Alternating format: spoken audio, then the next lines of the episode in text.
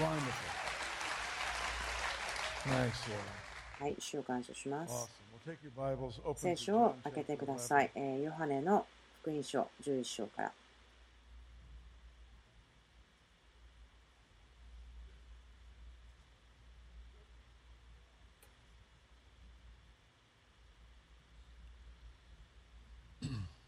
John chapter 11. ヨハネの11章。We'll begin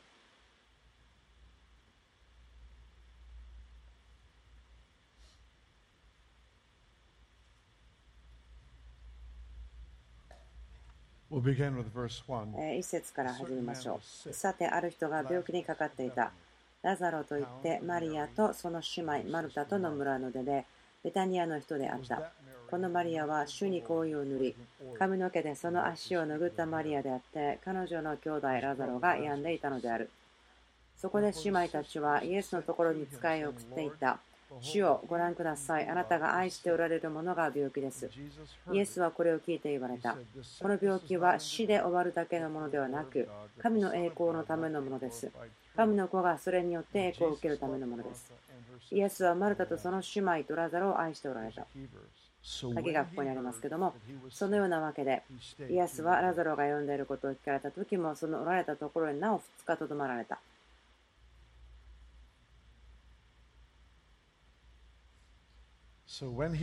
そのようなわけで、イエスはラザロが病んでいることを聞かれた時も、そのおられたところになお2日とどまられた。verse 14. 14節そこでイエスはその時、はっきりと彼らに言われた。ラザロは死んだのです。私はあなた方のため、すなわちあなた方が信じるためには、私がその場に居合わせなかったことを喜んでいます。さあ、彼のところへ行きましょ Nevertheless,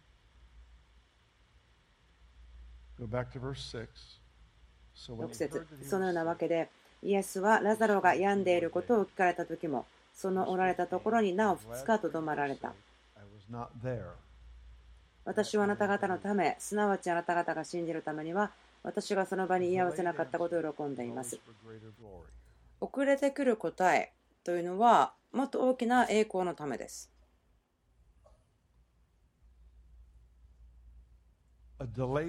遅れてくる答えというものは、すぐに来る答えよりも偉大な目的があります。すべての祈りが答えが遅くなってくるでなくて喜んでいます。でもこのような理由の上に、すべての祈りが早く答えられる？でなくて喜んでいます。遅れてくる答えというのは、偉大な目的があります。イエスは12 men 12の人々を天のすごく大事な必須条件、必須なもの、必ずこれが必要、日常ですよということの中で育てました。私、このことをよく話しますけれども、2つのことがあります。聖書に書いてあるのはこのことですね。主が求めていること、神様のための中から、それは愛とえー信仰ということです。こう言っていますね。これらのことの中で最も偉大なのは愛である。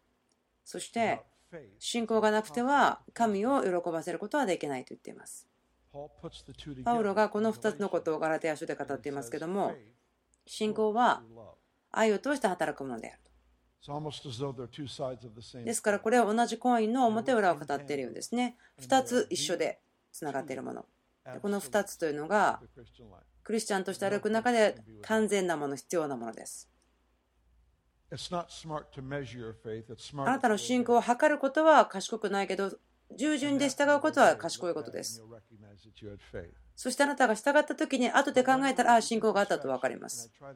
私が自分を測ってみて、自分の信仰どれぐらいあるかなと思う時に、それはもう見てみようと思ったら、もう信仰が出ていってしまうようなものなんです。なぜならば、その信仰というのは、その内に向かうものではないと私は思っています。内側に入っていく信仰ではなくて、信仰というのはいつも水の上にいて、そしてそこから私たちを呼ぶ方に向かっていくことです。それは信仰の源ですね。それは声の中にあって、交わりの中にあるものなんです。ですから、主はこう言いましたね。ラザロが読んでいることを聞かれた時も、なお2日とどまられた。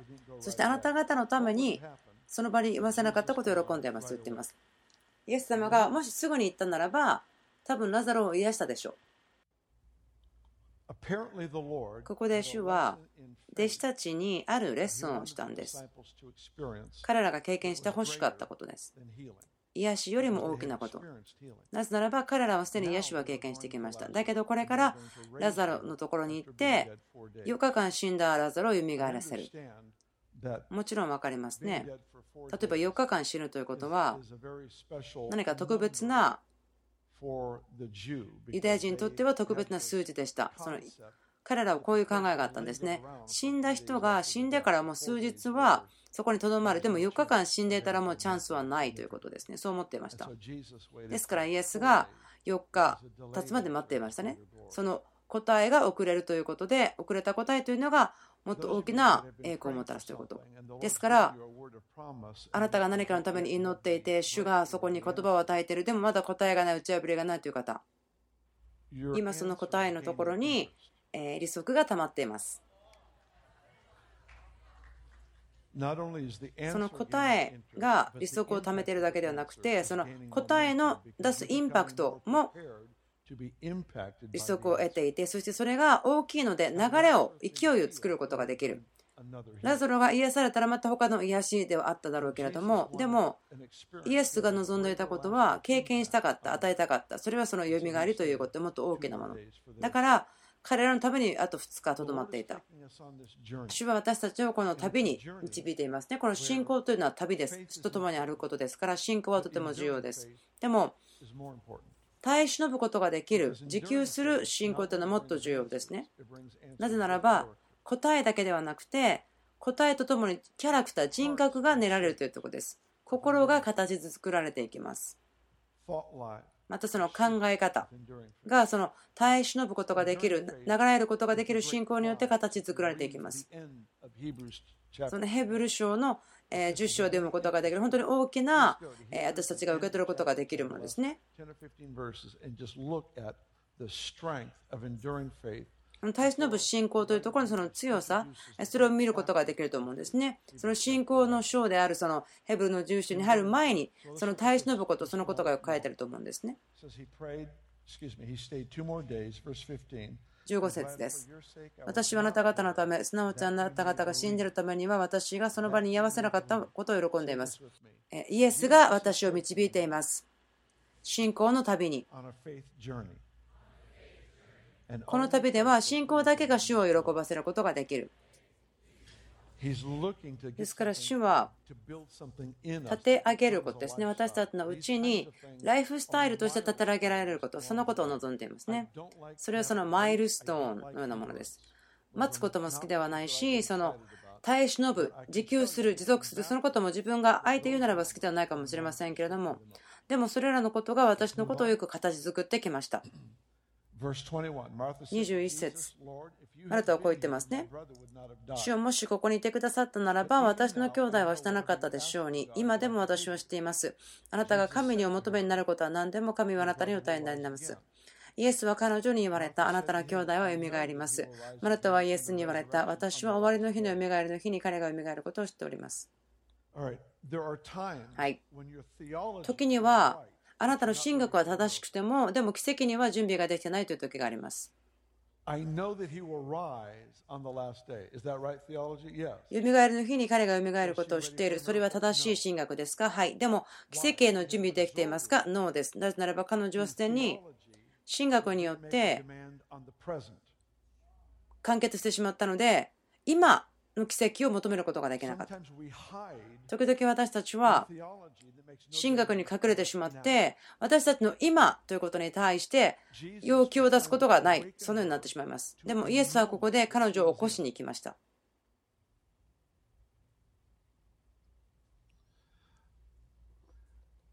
22節今でも私は知っております。あなたが神にお求めになるものは何でも神はあなたにお与えになります。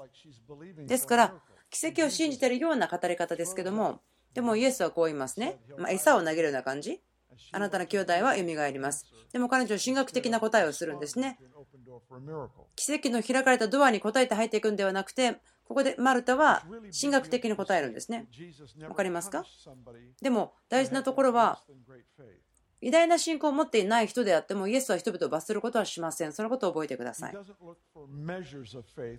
信仰の計りによって、奇跡の許可を与えるために信仰を見るんではないんですね。ある父が子供を弟子たちのところに連れてきたけども、弟子たちが癒すことができなかったからイエスのもとに連れてきました。わかりますか？弟子たちはこの子供を癒すことができなかった。そしてイエスは、えー、この子供を癒しましたけども、その前に父と話したんですね。どのようにして起こったんですか？いや、これは子供の頃からですと父は言った。もしあなたが私たちを助けることができるならどうぞ息子を癒してくださいと言ったんですね。でも、もしおできになるならばというのは、その聖書の中で書かれている素晴らしい信仰の量ではないですよね。多分あんまりその信仰の計りで測ってしまったら、もしおできになるならばと言ったならば、測ることはできないかもしれません。でも、イエス様を状況の中に引っ張り込むには十分でした。その信仰について彼は言いましたね。もしあなたが信じるなら、もしあなたが信じるなら。でも小さな信仰に対しては主は罰することはしなかったんですね。こう言いましたよね。私の不信仰を助けてくださいとある父は言いました。イエスは決して誰か人々をその信仰のあるない多さで葛藤しているからということで罰したことはないですね。イエスのもとに来れば十分なんです。でもいつも主はその人々を彼らの責任として彼らの信仰が育つそのような状況の中に連れて行きました。イエスは言いました。あなたできますよ。信じることができますよ。で父は言いました。助けてください、私の不信仰をと言いました。そしてその後にあなたは偉大な信仰が必要です。でもあなたの息子を癒されましたよということになりました。あなたのために私がそこになかったことを喜んでいますよ。あなた方のために私たちがラザロと共になかったこと、あなたが病院にあった時にそこになかったことを喜んでますよ。なぜならば、私はあなた方をもっと偉大な信仰のために導きたいからですと。待つことによって私たちはもっと大きなプロモーションにアクセスすることができます。マルタはイエスに言われた。私は終わりの日のよみがえりの時に彼がよみがえることを知っております。えー、先に進みましょうか。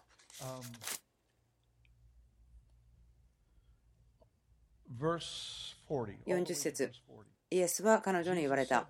もしあなたが信じるなら、あなたは神の栄光を見ると私は言ったではありませんか。私が思ったことは、イエスはここでマリアとマルタによみがえり、彼のあラザルの話をしてますけど、私このフレーズが好きなんです。私にとっては、あのマルチのフレーズですね。マルチパーパスのフレーズになります。信仰のために。私は言ったではありませんか？もしあなたが信じるならあなたは神の栄光を見ると。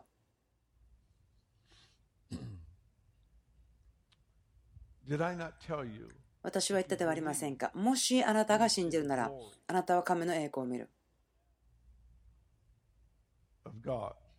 神の栄光を見ると。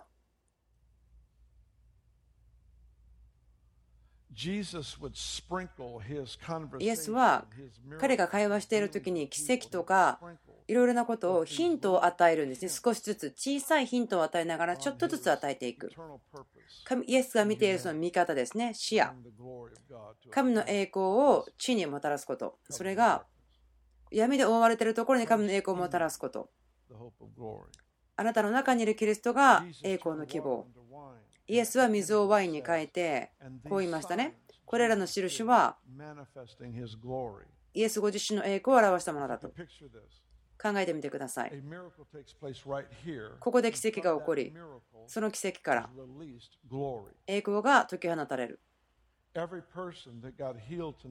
神が今夜癒した人、その奇跡によって栄光が空気の中に、この大気の中に解き放たれていく。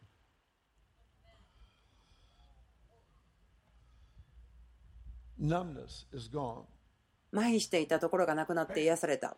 バーンと癒された。目が開かれた。考えてください。今ちょっと変わった想像かもしれませんけども、こう思ってください。これが契約の箱だと思ってください。ちょっとそう思ってくださっていただきたいんですね。契約の箱。木の箱ですけどもでも金で覆われていますそして2つ、えケルビムがついていますねお互いに向かい合っていますその一番上にセラビムの上にそこには憐れみの座というものがあります。神の臨在はそこにあるんです。ケラビムによって囲まれています。この契約の箱は証の箱とも呼ばれています。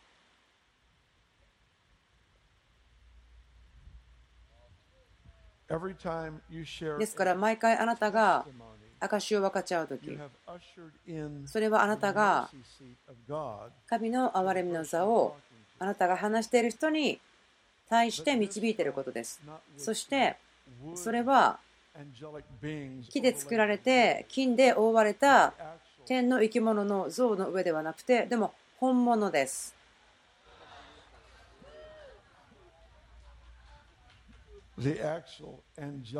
本物の天の見つかい送られたものがあるんです。証の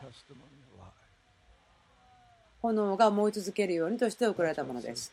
だからこう言ってるんですね。ですから全ての主の働きを褒めたたえよと言っています。どういう意味でしょうか。このことは1年前に起こったことですけれどもまだ生きています100年前に起こったことですけどもまだ生きています。この本の中に入っています。3000年前に起こったことです。まだ生きています。存在しています。今のリアリティとして今の現実として栄光を捧げている。栄光を捧げている。ですからイエスはこう言いました。もしあなたが信じるならばあなたは神の栄光を見るであるそのすぐ後に彼はラザロを蘇らされました。でもこのメッセージは教会の歴史を通してエコーしています。響いています。遅れる答えというのはもっと大きな栄光のため。大きな目的があります。そして私たちは大きな特権があります。それは神様の器となることそれは神の働きがなされるため。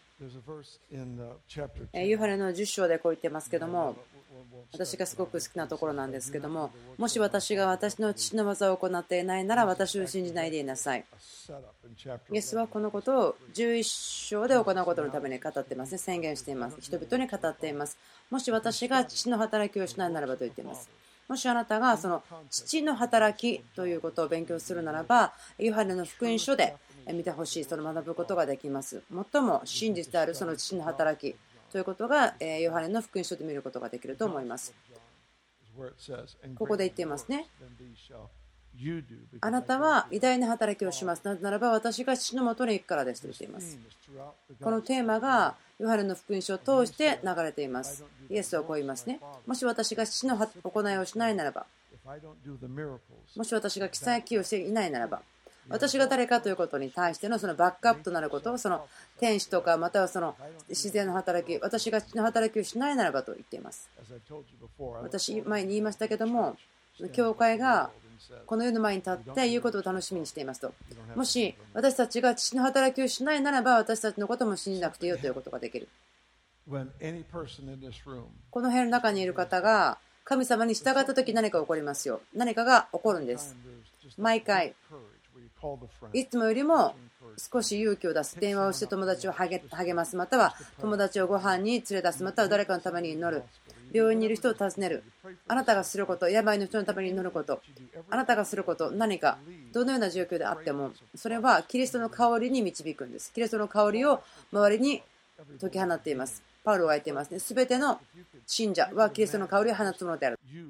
考えてみてください。あなたがその雨粒のようにあなたのいる場所で他の世界に対してキリストの香りを運ぶものであるということ。そしてそこにその飽和状態になるところがあるんですね。その数ではなくてもういっぱいいっぱいだよというところがあります。過激的にであっても神に従う人たちによって神様の臨在栄光が解き放たれています。何かが起こります。今地上でいろんなことが起こります。それはあなたの中にいるキリストが栄光の希望だからです。その働きと特権があります。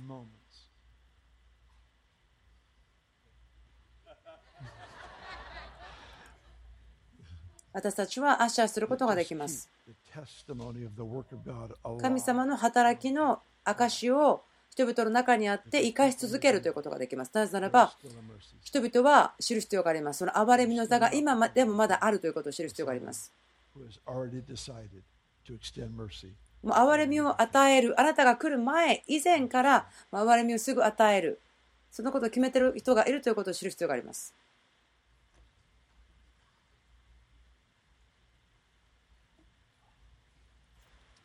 Thank you, Jesus. イエス様ありがとうございます。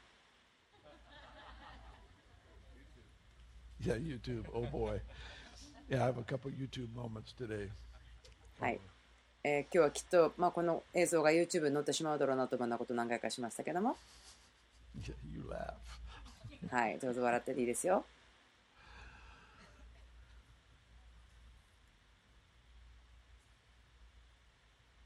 Next time you share testimony with somebody, え次にあなたが誰かに証しをするときに覚えてほしいんですね。あなたがしていることを。if you'll be conscious あなたが意識するならば、その場所にあなたが何をもたらしかということに対して、それを知ったときに、主がその時に何をしたいかということに対してもっと耳が開かれていきます。ストーリーでしょうか。でももっとあるんです。なぜならば、特定の見つかりたちがいるんです。それは、働きが決められているんですけども、それは、この証ですね。神様の偉大さというその証を生かし続けるというその役割がある、えその天の見つかりたちがいるんです。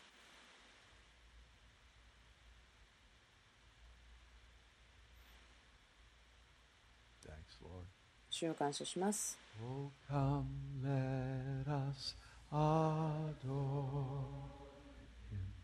Oh, come, let us Oh. Oh, さあ、今来て、主を崇めましょう。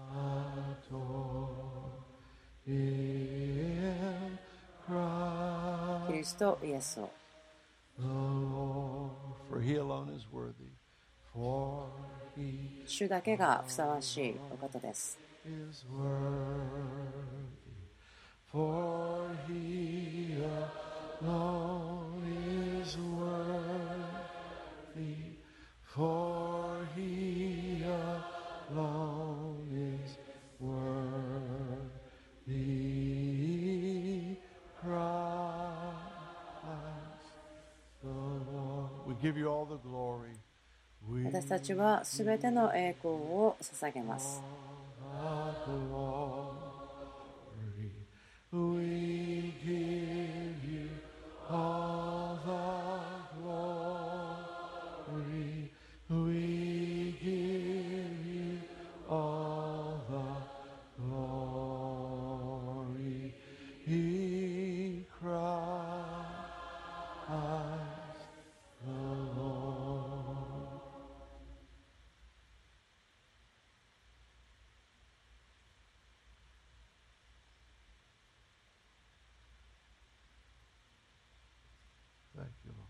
主を感謝します。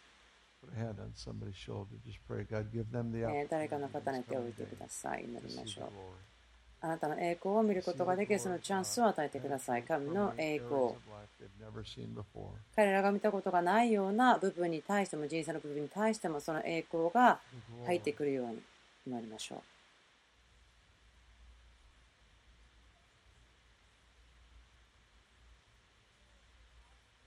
The glory. 栄光。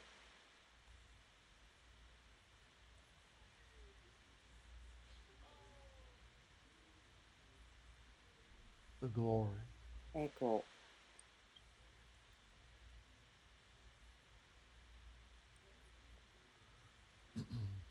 Thank you, Lord. 主を感謝します。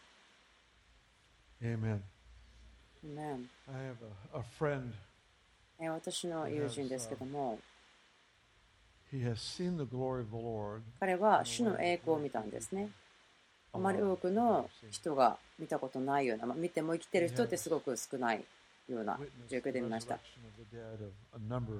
何人かの死んだ人が蘇るのを見てきました。私が自分の人生の中で聞いたすごく珍しい奇跡もありました。彼こう言ったんですね。でもそれだけの奇跡であっても、もう一度.その栄.光の中に自分が入ることできるならば取り替えてもいいよと。もう一瞬であってもその栄光の中に戻ることができるならばと。なぜならば.説明とか表現できること以上に多大に素晴らしいものだからと.すごく変なことを言おうと思ってたんですけど、目的はないんですけど、まあ、それ言おうと思ったんですけど、言う前にどこ行っちゃいましたね。こういうことですね。あの、栄光のことは栄光に満ちてるんですと。こんな感じですよね、ベニーさんが言いましたけども、物事をする人たちは物事をするんですって言ったこともあるんですけども、だから、栄光について何か栄光があることですね。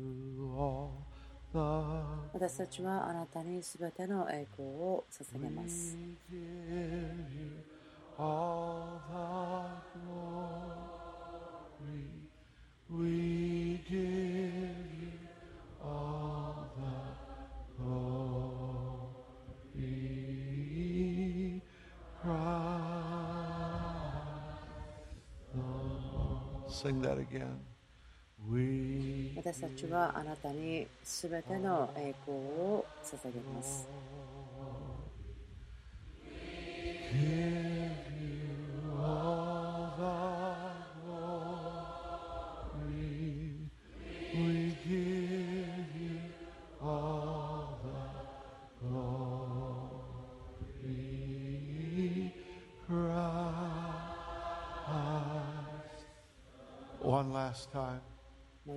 最後に私たちはあなたにすべての栄光を捧げます。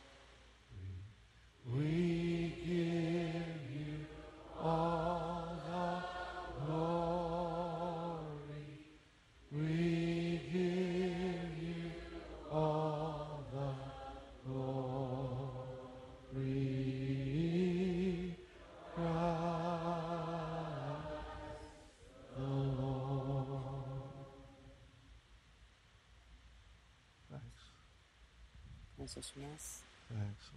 主を感謝します。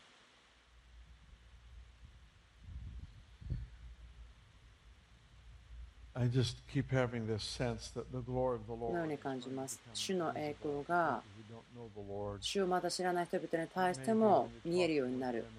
あなたが彼らと喋っている時かもしれないし、家の中でかもしれないけれども、この思いにいつも帰ってくるんですね。去年の秋ぐらいからだったんですね。クリスさんが言っていたこと。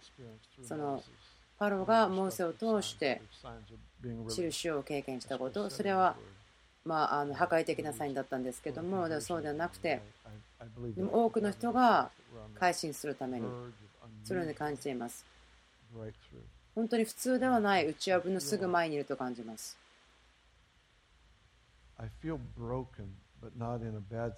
その悪い意味ではなくてですけども何かブロークン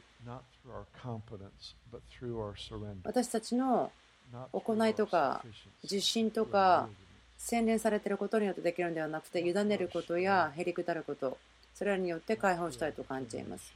私たちがそれを本当に強く願うこととかストラテジーではなくて私たちが「はい」と言うからだとそのように感じます。どのようなことかも分かりませんけどもでも主をあなたが支配しています。そしてあなたを愛しています。主を感謝します。どうぞミニストリッチ部の方たちが来てくださってファイアトンネルをすることにしましょう